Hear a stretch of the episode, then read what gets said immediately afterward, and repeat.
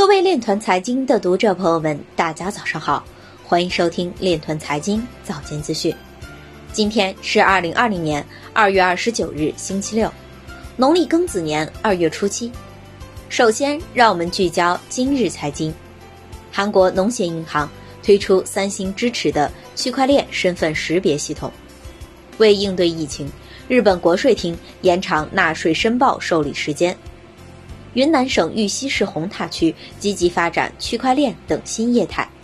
深圳市税务局上线区块链电子发票极速版。加密数字货币天秤币入选麻省理工学院技术评论评出的2020年十大突破性技术。三泰控股拟投资设立农技术科，从事区块链溯源等业务。以太坊期货的日交易量接近其2019年历史最高水平。美国机构正在推动更智能、人员更充足的加密监管团队。二十一世纪经济报道，区块链在疫情下盘活欠条，助力小微企业贷款。CFTC 专员表示，稳定币有潜力充当可行的流动性交换媒介，并成为智能合约的强大推动者。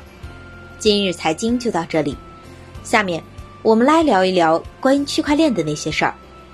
据澎湃新闻消息，南开大学法学院教授、司法与社会研究中心主任陈斌，南开大学法学院助理研究员程前在澎湃新闻联合发文，突发公共卫生事件中的个人数据保护与分享。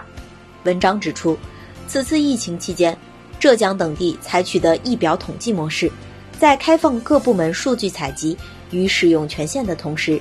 大幅提升了数据颗粒度与严谨性。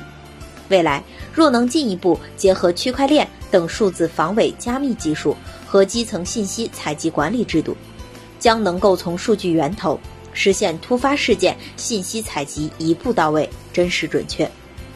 以上就是今天链团财经早间资讯的全部内容，感谢您的关注与支持，祝您生活愉快，我们明天再见。